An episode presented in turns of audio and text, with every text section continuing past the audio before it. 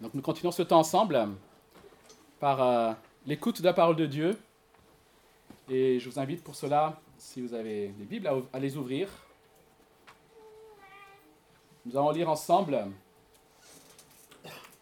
dans l'évangile de Jean. Alors depuis euh, le mois de janvier, nous avons commencé tous ensemble le parcours de ce livre, de ce beau livre. Et si vous ne le connaissez pas, peut-être vous l'avez déjà lu ou euh, il y a longtemps, ou peut-être vous ne l'avez jamais lu non plus, ben, je vous encourage à le faire. Peut-être dans les prochains jours, peut-être ce soir, à commencer. C'est un beau livre qui nous parle du Seigneur Jésus-Christ. Et euh, nous sommes ce matin arrivés donc au chapitre 3, et nous allons lire les versets 1 à 21. Jean chapitre 3, versets 1 à 21. Je ne sais pas, Inde, est-ce que tu as le texte? Tu peux le lire, s'il te plaît, bien fort pour nous. Or, il y avait parmi les pharisiens un homme du nom de Nicodème, un chef des Juifs. Il vint de nuit trouver Jésus et lui dit Maître, nous savons que tu es un enseignant envoyé par Dieu, car personne ne peut faire ces signes miraculeux que tu fais si Dieu n'est pas avec lui. Jésus lui répondit En vérité, en vérité, je te le dis, à moins de naître de nouveau, personne ne peut voir le royaume de Dieu. Nicodème lui dit Comment un homme peut-il naître quand il est vieux? Peut-il une seconde fois entrer dans le ventre de sa mère et naître? Jésus répondit En vérité, en vérité, je te le dis, à moins de naître d'eau et d'esprit, on ne peut entrer dans le royaume de Dieu. Ce qui est né de parents humains est humain, et ce qui est né de l'esprit est esprit. Ne t'étonne pas que je t'ai dit, il faut que vous naissiez de nouveau. Le vent souffle où il veut, et tu en entends le bruit, mais tu ne sais pas d'où il vient, ni où il va. C'est aussi le cas de toute personne qui est née de l'esprit. Nicodème reprit la parole et lui dit Comment cela peut-il se faire?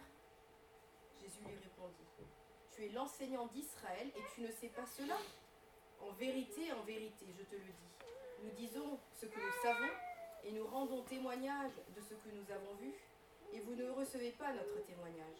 Si vous ne croyez pas quand je vous parle de- des réalités terrestres, comment croirez-vous si je vous parle des réalités célestes? Personne n'est monté au ciel, sinon celui qui est descendu du ciel, le Fils de l'homme qui est dans le ciel. Et tout comme Moïse a élevé le serpent dans le désert, il faut aussi que le Fils de l'homme soit élevé, afin que quiconque croit en lui ne périsse pas, mais qu'il ait la vie éternelle. En effet, Dieu a tant aimé le monde qu'il a donné son Fils unique, afin que quiconque croit en lui ne périsse pas, mais ait la vie éternelle. Dieu, en effet, n'a pas envoyé son Fils dans le monde pour juger le monde, mais pour que le monde soit sauvé par lui. Celui qui croit en lui n'est pas jugé, mais celui qui ne croit pas est déjà jugé, parce qu'il n'a pas cru au nom du Fils unique de Dieu. Et voici quel est ce jugement. La lumière est venue dans le monde, et les hommes ont préféré les ténèbres à la lumière, parce que leur manière d'agir était mauvaise. En effet, toute personne qui fait le mal déteste la lumière. Elle ne vient pas à la lumière pour éviter que ses actes soient dévoilés. Mais celui qui agit conformément à la vérité vient à la lumière, afin qu'il soit évident que ce qu'il a fait, il l'a fait en Dieu. Amen. Merci. Nous sommes donc ici au début du, ministère public de Jésus. Nous l'avons vu euh, dimanche dernier, sa première apparition en public dans le cadre de son ministère. Et on va dire que cette apparition publique a été remarquée. Il était dans ce temple et dans ce temple, il a chassé les marchands qui étaient là pour faire principalement du, business, comme on dit, plutôt que de- d'encourager les gens à adorer Dieu. Et euh, Jésus donc a manifesté, en faisant, chassant ces, marchands du temple, Jésus a manifesté, a montré son autorité sur le temple, qui était la maison de son Père. Il a affirmé aussi sa filiation, justement, avec Dieu, le Père. Il est le Fils de Dieu, et ce temple est la maison de son Père. Mais il annonce aussi qui il sera, qui il est. Son corps est le véritable temple, et que désormais, c'est par lui que les hommes et les femmes pourront accéder à Dieu. C'est ce qu'on a vu la semaine dernière. Et dans ce texte que nous, voyons maintenant, dans cet épisode, Jésus se trouve dans un temps un peu plus privé, dans une, conversation plus privée. Il s'agit ici donc d'un homme qui vient à lui, et cet homme c'est euh, Nicodème. Alors Nicodème, dit le texte, est un pharisien. Un pharisien était un, faisait partie d'une branche, on va dire, conservatrice du judaïsme. Les pharisiens étaient connus et respectés, notamment pour euh, leur euh, discipline, leurs bonnes œuvres. Ils avaient une forme d'orthodoxie euh, qui était assez rigide.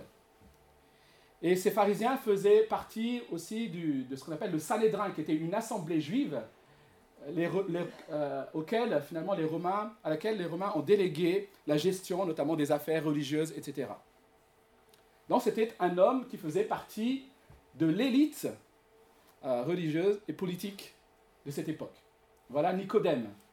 Voilà aussi pourquoi Jésus même l'appelle, au verset 10, docteur de la loi. Donc Jésus reconnaît que Nicodème était quelqu'un qui, avait une autorité, en tout cas, au milieu de ce peuple.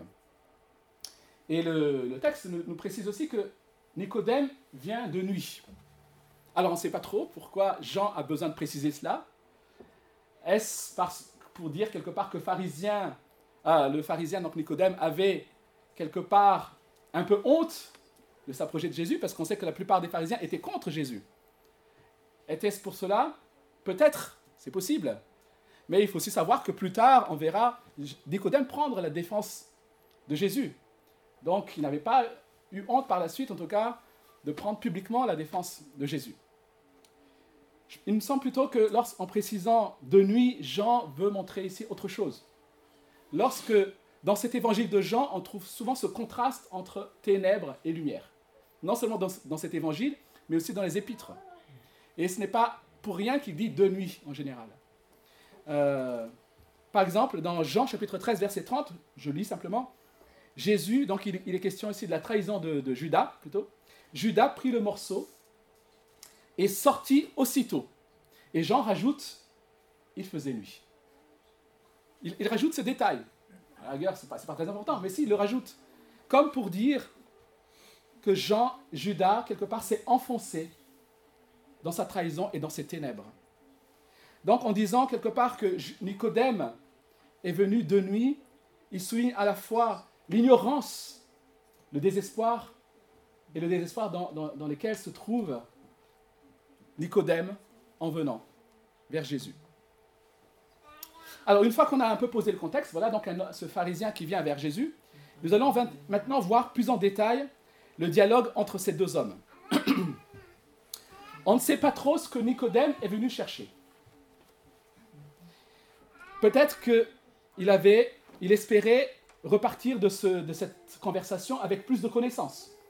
Hein, c'était un homme qui était avide de connaissances. Peut-être qu'il avait des questions compliquées, comme on en a parfois, et se dit, tiens, là j'ai quelqu'un, peut-être qu'il va pouvoir répondre à ces questions. J'allais le voir, on ne sait pas trop. Mais ce qui est certain, c'est que Jésus, lui, sait ce dont Nicodème a besoin d'entendre. Parfois, nous sommes pareils, hein, c'est-à-dire que nous venons au culte, où euh, nous faisons nos quêtes, peut-être spirituelles, en pensant savoir de ce dont nous avons besoin. Et puis lorsque nous ouvrons la parole, la parole de Dieu, ben Dieu, lui, nous dit ce dont nous avons réellement besoin. Et ce matin, par ce texte, nous allons voir trois nécessités. ce, dont, ce qui est nécessaire pour chacun de nous ce matin. Et j'espère que en repartant d'ici, on verra que ces choses sont nécessaires pour nous. Trois nécessités. La nécessité de la nouvelle naissance. C'est la première chose. Nous verrons ensuite la nécessité de l'œuvre de Jésus-Christ. Deuxième chose. Et enfin, troisième chose que nous verrons rapidement, c'est la nécessité de la foi. Donc trois nécessités. Nécessité de la nouvelle naissance, je vais en parler tout à l'heure, c'est peut-être un terme qu'on ne connaît pas. Nécessité de l'œuvre de Christ et nécessité de la foi. Voyons donc dans un premier temps cette question de la nouvelle naissance. Merci beaucoup.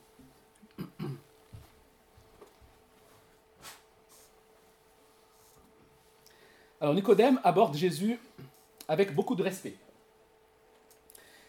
Il affirme, il reconnaît que Jésus est certainement un docteur, un enseignement, un enseignant de la loi, un enseignant envoyé de Dieu. Alors pourquoi est-ce qu'il peut dire cela? Il le dit lui-même. Il le dit parce qu'il a vu des miracles. Hein, Jésus était resté à Jérusalem après l'épisode dans le temple, il est resté à Joseph, il a fait des miracles. Et Jean dit au chapitre 2 que plusieurs ont cru en lui. Et Nicodème a vu ces miracles. Et dans ces miracles, il a discerné en Jésus finalement quelque chose qui vient de Dieu. Et il le dit, Dieu est avec toi. Il voit au travers de ces miracles, quelque part, le royaume de Dieu en action. Mais Jésus va tout de suite l'arrêter. Il n'a même pas le temps de poser quelque part la question. Et Jésus va tout de suite l'arrêter, le couper, et lui dit en quelque sorte, Nicodème, oui, tu, vois effectivement les effets du royaume de Dieu. Tu as vu ces miracles. Mais tu n'as pas vu le royaume. Tu vois les effets du royaume, mais tu n'as pas vu le royaume. Tu vois les signes, mais tu n'en comprends pas le sens. C'est ce qu'il sous-entend ici. Il est en train de dire, d'une part, que ces signes sont effectivement les marques du royaume de Dieu. Oui, tu as raison, ces miracles sont le signe que le royaume de Dieu est là. L'arrivée de Jésus, le ministère de Jésus, est l'inauguration du royaume de Dieu. Mais il est en train de dire aussi qu'il a beau appartenir au peuple dans lequel Dieu s'est révélé, cela ne lui donne pas un passe-droit pour avoir accès à ce royaume. Il est en train de lui dire en effet que le royaume est là, mais que ce n'est pas parce qu'il est, est pharisien, il est l'élite du peuple, qu'il a un passe-droit pour accéder à ce royaume, pour s'approcher de Dieu. La Bible nous dit en effet que l'humanité est séparée de Dieu. C'est la source de tous nos maux, je dirais. C'est comme ça que la Bible décrit. L'humanité est séparée de Dieu. C'est la source de, tous nos maux parce que ce n'est pas notre état normal, ce n'est pas ce qui était prévu. Nous avons été créés pour être en relation avec Dieu. Nous avons été créés pour être en communion avec Dieu. Mais au lieu de cela, les hommes et les femmes, l'humanité a préféré vivre en autonomie, en indépendance vis-à-vis de Dieu. Et le royaume de Dieu, qui est l'expression royaume de Dieu ici, décrit la sphère dans laquelle l'homme et la femme sont à nouveau en relation avec Dieu. Au bénéfice de son règne, au bénéfice de toutes ses bénédictions. C'est ça le royaume de Dieu. C'est la sphère dans laquelle les hommes et les femmes sont à nouveau en relation avec Dieu et qui sont au bénéfice de toutes ces bénédictions. Alors, on ne connaît peut-être pas, on n'est peut-être pas familier avec le terme royaume de Dieu, mais il y a un terme qu'on utilise peut-être plus familièrement dans le langage courant, c'est le mot paradis. Alors, le paradis, ce n'est pas un lieu quelque part, on ne sait pas trop sous les nuages, etc. Le paradis, c'est lorsque Dieu viendra habiter pleinement au milieu de sa création. Il n'y aura plus de douleur, plus de larmes, plus de mort. C'est ce qu'on a chanté, le chant qu'on a chanté. Et c'est ça, on est peut-être plus familier avec ça. Sphère, mais cette sphère-là, lorsque Christ reviendra, cette sphère sera l'univers entier qui sera réconcilié avec son Créateur. Et c'est de cela dont il s'agit ici. Le royaume a commencé lorsque Christ est venu. Et le, royaume, royaume s'étend lorsque des hommes et des femmes se soumettent à Christ. Jésus est ici en train de réduire à néant les prétentions de Nicodème de mériter l'accès à Dieu. Nicodème pensait quelque part, par son statut, à cause de son statut, mériter l'accès à Dieu. Il pensait que les portes du royaume de Dieu, les portes du paradis en quelque sorte, étaient largement ouvertes.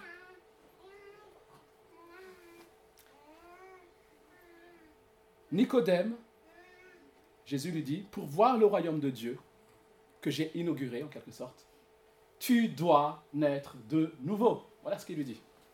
Tu dois naître. Non, tu ne peux pas comme tel quel. Non, il faut que tu naisses de nouveau.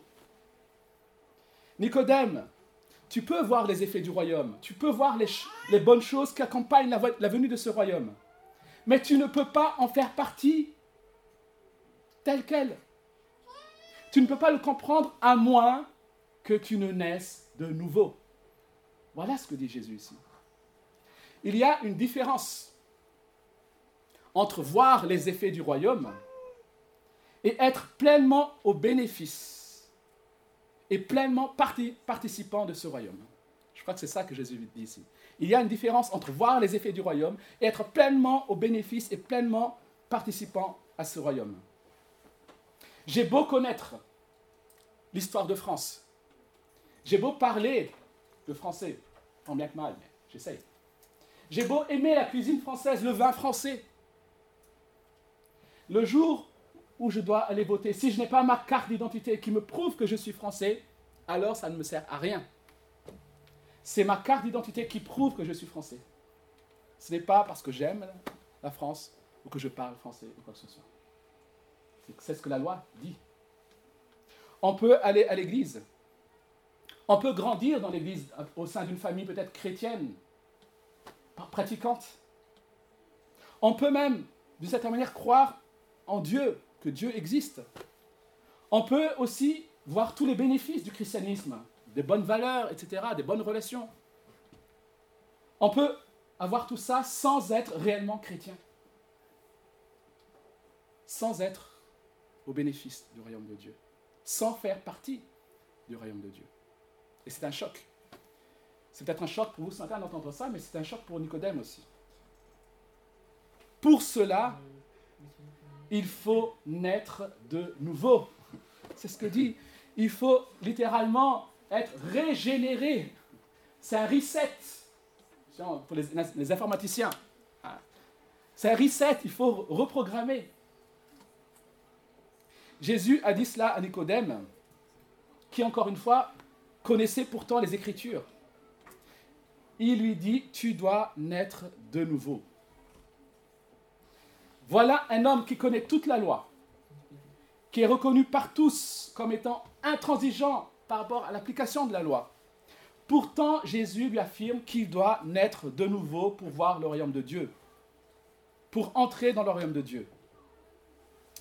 Alors, peut-être que comme certains, Nicodème ne comprend pas ce que Jésus entend ici par naître de nouveau. C'est une expression qui est nouvelle, qui, il a plein de concepts dans sa tête en tant que docteur de la loi. Mais naître de nouveau, c'est quelque chose qui... Qu'est-ce que ça peut vouloir dire? Jésus va alors utiliser une autre expression à la place de naître de nouveau. Alors naître de nouveau, c'est parfois traduit par naître d'en haut hein, dans certains textes. Mais Jésus va utiliser une autre expression. Il, redit la phrase. Il dit, tu ne peux pas entrer dans le royaume de Dieu. La première fois, il disait, tu ne peux pas voir le royaume de Dieu afin, à moins que tu ne naisses de nouveau. Il va redire la phrase en disant, tu ne peux pas entrer dans le royaume de Dieu à moins que tu ne naisses d'eau et d'esprit. Ah, il va préciser. Là encore, est-ce que c'est plus clair pour vous? Naître de nouveau, ok, on peut imaginer, on peut visualiser, mais on se dit, mais effectivement, comme Nicodème, comment un homme peut-il naître de nouveau? Alors il explique en disant, non, il faut que tu naisses d'eau et d'esprit. Ok? Que veut dire cette expression à nouveau? Alors certains y ont vu en quelque sorte deux sortes de naissances. Certains disent Jésus parle ici des deux naissances. La naissance charnelle, naturelle, en quelque sorte, qui est la naissance d'eau, et la naissance spirituelle. Ouais, ok. Mais c'est bizarre que Jésus dise il faut que tu naisses en gros pour pouvoir naître spirituellement. Ça, ça, paraît tellement évident qu'il faut avoir existé pour naître spirituellement. Mais donc ça ne semble pas cela. Certains pensent qu'il s'agit du baptême ici.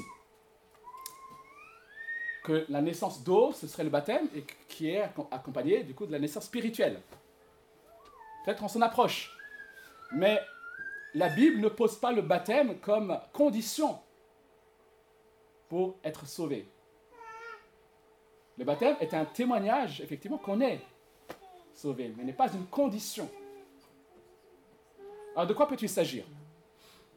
Naître d'eau et d'esprit.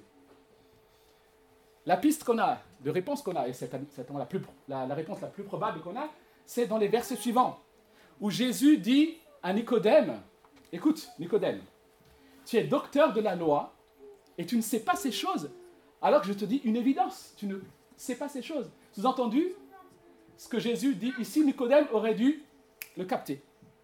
Nicodème, encore une fois, est un spécialiste de la loi, donc c'est un spécialiste de l'Ancien Testament, de, livres des Juifs. Donc Jésus est en train de dire ici, dans ce que tu as connu, tu, ça, dû faire tilt dans ta tête. Naître d'eau et d'esprit. En effet, Dans l'Ancien Testament, il n'est pas question de nouvelle naissance. Mais dans l'Ancien Testament, on trouve cette notion de d'eau et d'esprit. Notamment dans Ézéchiel, par exemple, chapitre 36, euh, ce texte qui nous parle de la nouvelle alliance, de ce que Dieu va faire pour sauver son peuple. Ézéchiel, chapitre 36, et je vais lire à partir de verset 25. Ézéchiel 36, à partir de verset 25. Je répandrai sur vous, dit, dit Dieu à son peuple, je répandrai sur vous quoi? Une eau pure. Vous serez purifiés. Je vous purifierai de toutes vos souillures et de toutes vos idoles. Je vous donnerai un cœur nouveau et je mettrai en vous un esprit nouveau. J'ôterai de votre corps le cœur de pierre et je vous donnerai un cœur de chair. Je, mettrai mon esprit en vous et je ferai en sorte que vous suiviez mes ordonnances et que vous observiez et pratiquiez mes lois. Ézéchiel 36, verset 25. Voilà un passage qui nous parle à la fois d'eau et d'esprit. Et dans ce passage, il est dit que l'eau, c'est la purification de nos souillures, la purification de nos idoles. Donc, cette nouvelle naissance s'accompagne du pardon, de, du reset aussi de nos péchés et de nos fautes. Dieu nous purifie de nos fautes. C'est ça l'eau. Mais il, il ne fait pas que nous purifier. Il nous donne un esprit, son esprit, une puissance qui nous transforme. Il nous rend capables, littéralement. C'est ça, l'eau, naître d'eau et d'esprit. Un Dieu qui transforme en donnant un cœur nouveau, qui purifie et qui donne une nouvelle puissance pour nous rendre capables et qui nous transforme. Ce texte, c'est un texte qui a été écrit 600 ans avant cette discussion entre Nicodème et Jésus-Christ. Qu'est-ce que Jésus veut montrer ici? C'est peut-être une évidence pour vous, ce que je dis, mais un cochon ne peut engendrer qu'un cochon. On est d'accord avec ça C'est très profond ce que je suis en train de dire là. Un cafard ne peut engendrer qu'un cafard. De la même manière, la chair ne peut qu'engendrer la chair. La chair ne peut qu'engendrer la chair. Si on prend des gens qui sont centrés sur eux, comment peut-on les relier à la vie divine Comment une vie charnelle peut-elle être, devenir une vie spirituelle? Eh bien, j'ai une mauvaise nouvelle. On ne peut pas produire cette transformation par nos propres forces. Ce n'est pas à coup d'efforts que nous allons, qu'un cochon va devenir un cafard, ou un cafard un cochon, ou un, un ours, j'en sais rien. C'est, ce n'est pas à coup d'efforts que cette transformation peut s'opérer. Ce dont on a besoin, c'est d'un acte de Dieu. Je dirais un acte miraculeux de Dieu. Un acte qui nous purifie et qui nous remplit de puissance pour être capable de le suivre et de nous soumettre à lui. C'est quelque chose de radicalement nouveau, ce dont nous avons besoin. Un cœur nouveau, dit Ézéchiel. La nouvelle naissance, c'est un acte qui transporte une âme ressuscitée spirituellement dans une nouvelle sphère de vie,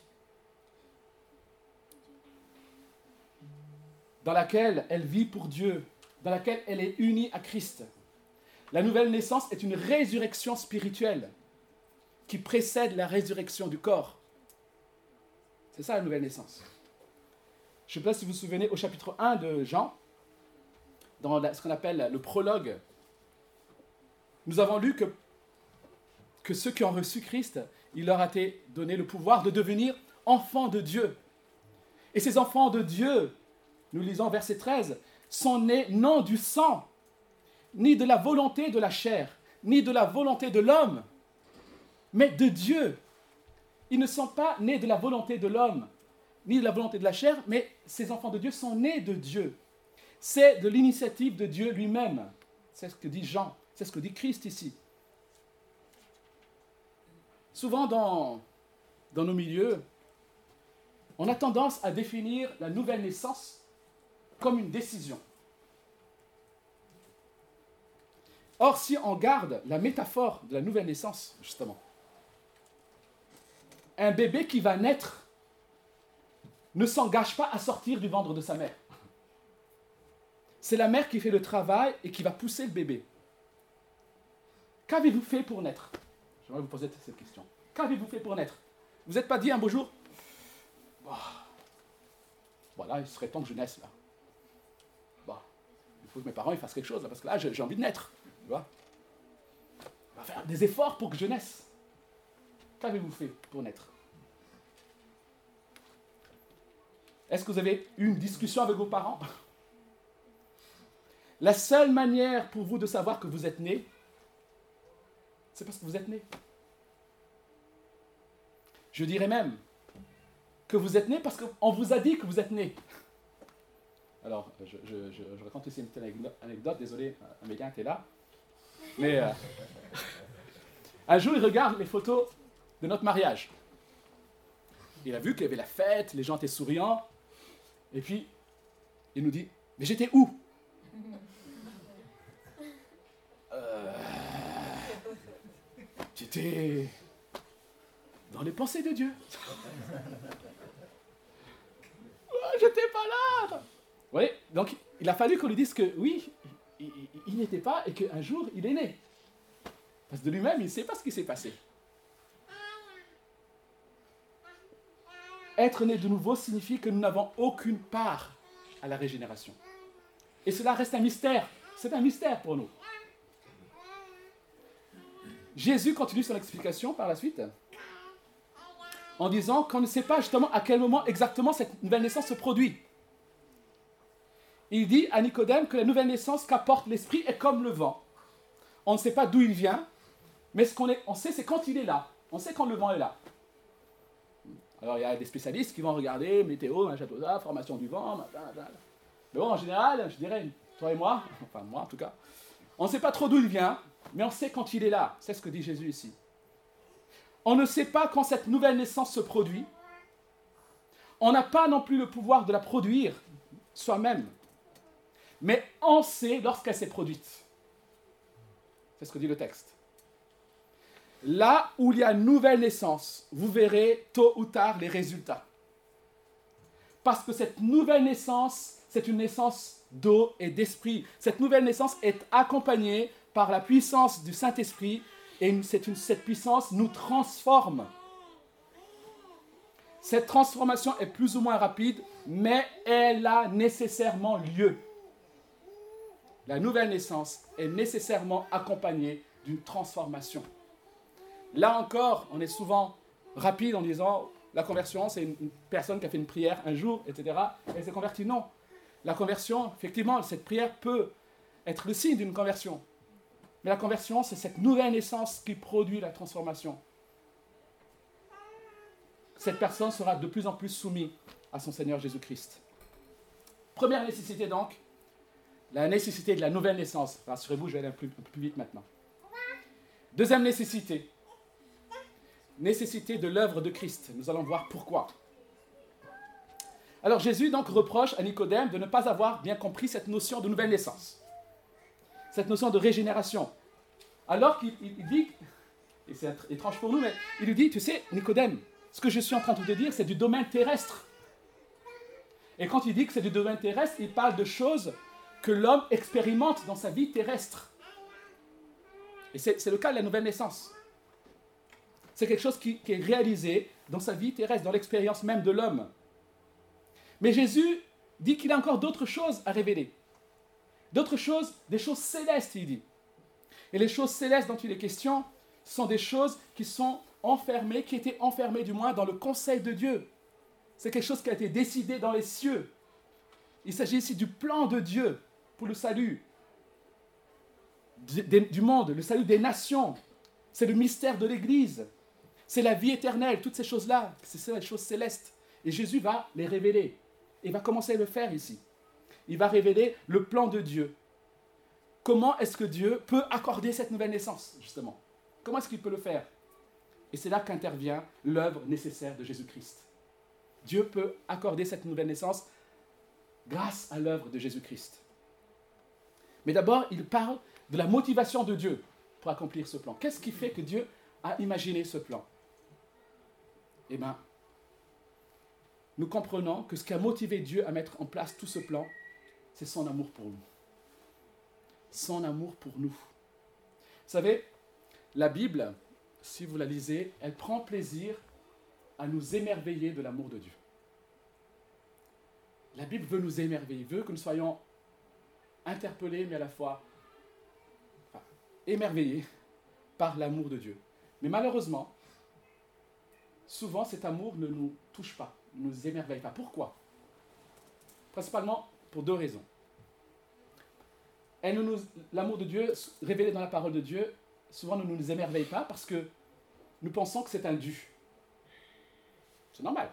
Dieu aime. Dieu aime tout le monde. Nous sommes ses créatures. Dieu aime tout le monde. Donc c'est normal qu'il nous aime. Alors pourquoi s'émerveiller Pourquoi être étonné de son amour? Si c'est normal, si c'est un dû. Ça, c'est la première raison. Et la deuxième raison, pour laquelle nous, sommes souvent peu émerveillés par l'amour de Dieu, c'est parce que nous pensons que Dieu nous aime parce que nous sommes sympas. Nous sommes sympas à, nos propres yeux, nous ne sommes pas si mauvais que ça. Et c'est effectivement, notre conception de l'amour dans le, dans, le monde, dans nos relations, est quand même basée sur ça. On aime quelqu'un pourquoi? Parce qu'elle est sympa, parce qu'elle a de l'humour, parce qu'elle est drôle, etc. etc. C'est ça notre conception de l'amour. Et du coup, nous rapportons cette conception de l'amour à la conception de l'amour de Dieu. Si Dieu nous aime, c'est parce que nous sommes sympas. Nous ne sommes pas si mauvais que ça. Et pourtant, lorsque Dieu dit, lorsque euh, Jésus dit, Dieu a tant aimé le monde au verset 16. Dieu a tant aimé le monde, qu'est-ce que Dieu veut dire par monde? Quand Dieu dit monde, je t'aime, qu'est-ce qu'il veut dire? Est-ce est que cela signifie monde, j'aime ta personnalité, j'aime tes conversations intelligentes, j'aime tes talents, et je ne peux pas imaginer le paradis sans toi. Un peu comme un amoureux, vous savez, aujourd'hui. Est-ce que c'est ce que Dieu dit Dieu entend lorsqu'il dit monde, je t'aime? Nous avons encore une fois tendance à croire que si Dieu dit je t'aime, cela veut dire que tu es bien, que nous sommes bien, que nous sommes aimables. Chers amis, ce n'est pas ce que la Bible dit. Ce n'est pas ce que la Bible dit. Le mot monde dans l'évangile de Jean en particulier fait référence non à une grande place où il y a beaucoup de gens très sympas et très aimables, mais plutôt à une place où il y a des gens mauvais comme vous et moi.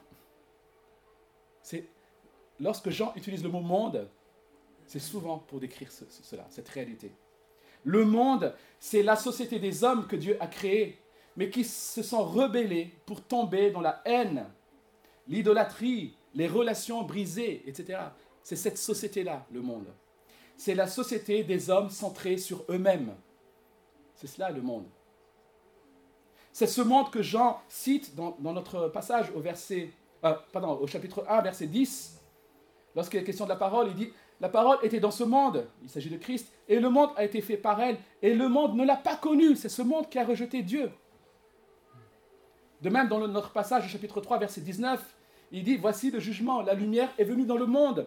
Les hommes ont aimé les ténèbres plus que la lumière parce que leurs œuvres étaient mauvaises. Voilà de quoi est peuplé le monde dont, dont il est question ici. Le verset 16 dit donc que Dieu a tant aimé quoi? Ce monde rebelle. Dieu a tant aimé ce monde qui est brisé. C'est comme si Dieu disait au monde, tu t'es rebellé, tu as levé le poing contre moi, tu m'as méprisé, tu m'as offensé, mais je t'aime. Mais je t'aime.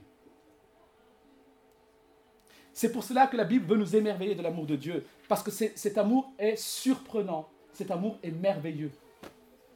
Il aime ceux qu'il avait rejetés, ceux qui étaient rebelles, ceux qui n'étaient pas aimables. Jean nous dit que vous et moi, ces hommes et femmes, juifs, païens, qui sont perdus et qui ont choisi de se séparer de Dieu, eh bien, vous savez quoi? Dieu les aime. Voilà la bonne nouvelle. Dieu les aime. Et la mesure de cet amour, la mesure de cet amour, c'est Jésus-Christ. il a donné son Fils unique. De nombreuses fois dans l'évangile de Jean, il est question de l'amour du Père pour le Fils et du Fils pour le Père. Jean nous montre qu'il y avait une relation étroite, intime entre Dieu le Père et Dieu le Fils.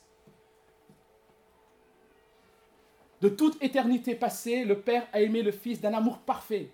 Et en retour, le Fils a aimé le Père d'un amour dont la perfection dépasse tout ce qu'on pourrait imaginer.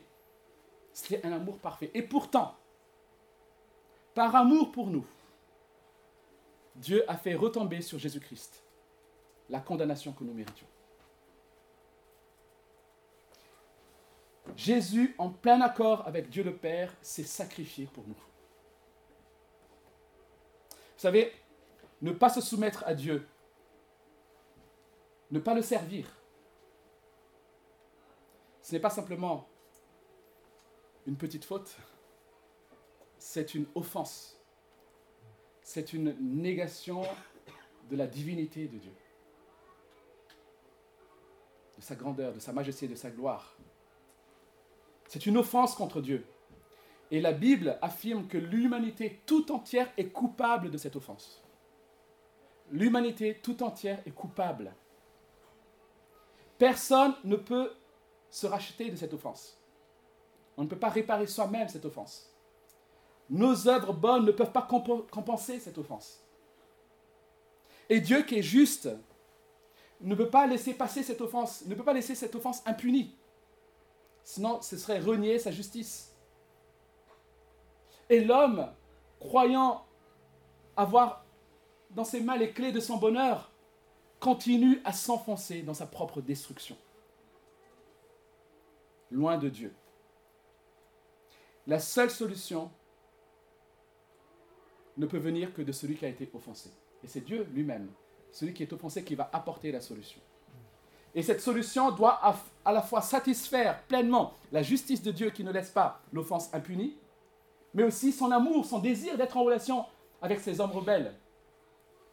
La seule solution doit satisfaire ces deux, choses-là. Et c'est Jésus-Christ, à la croix, qui va satisfaire à la fois la justice de Dieu, mais aussi son amour. Cette solution, c'est Jésus-Christ qui a pris la condamnation en mourant sur la croix. Alors pourquoi il l'a fait? Certaines personnes dissocient le sacrifice de Christ de son but. Il dit simplement, Dieu nous aime parce qu'il a donné son Fils. En fait, c'est une demi-vérité. Dieu nous aime tellement qu'il veut nous donner la vie éternelle. Voilà le but de Dieu. Le but de Dieu, ce n'est pas de donner son Fils, c'est de nous donner la vie éternelle. C'est ça le but de Dieu. Quelqu'un, imagine quelqu'un qui vient te voir. Je t'aime. Et je t'aime tellement que je vais me jeter du pont pour toi. Tu vas lui dire, tu n'es peut-être pas très clair dans ta tête. En quoi se jeter d'un pont est-il une preuve d'amour? Le sacrifice de Dieu, de Christ, est une preuve d'amour parce qu'elle nous donne la vie éternelle. Dieu nous aime tellement qu'il veut nous donner la vie éternelle. Et parce qu'il veut nous donner la vie éternelle, il n'a pas eu d'autre choix que de donner son Fils. Par amour pour nous, c'est ça. C'est ça l'ordre. Et c'est ça, il faut qu'on s'en rappelle de ça.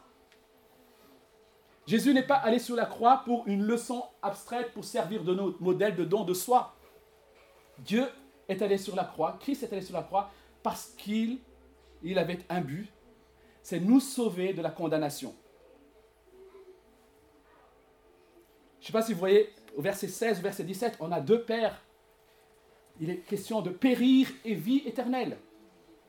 Et verset 17, il est question de juger et sauver. Voilà la réalité. Nous étions condamnés, nous étions jugés, nous étions destinés à la perdition. Mais en Christ, nous avons la vie, nous avons le salut. C'est ça ce que Dieu veut nous offrir parce qu'il nous aime. La mesure de son amour, c'est Jésus-Christ. Il a fallu que Christ meure à notre place pour satisfaire la justice et l'amour de Dieu. Deuxième nécessité donc, l'œuvre de Jésus-Christ. Et pour finir, la nécessité de la foi. Nous avons vu la nécessité de la nouvelle naissance, la nécessité de l'œuvre de Christ à la croix, pour que cette nouvelle naissance soit rendue possible. Mais nous verrons aussi dans ce texte que cette vie nouvelle, justement, est donné à ceux qui croient, afin que ceux qui croient en lui aient la vie éternelle. Je l'ai dit, je le répète, nous avons été créés pour être en relation avec Dieu, notre Créateur. Ce qui veut dire que notre identité, notre raison d'être sont en Dieu. Sans Dieu, nous sommes comme un poisson hors de l'eau. Je ne sais pas si vous avez déjà été à la pêche sur un bateau, ce soit.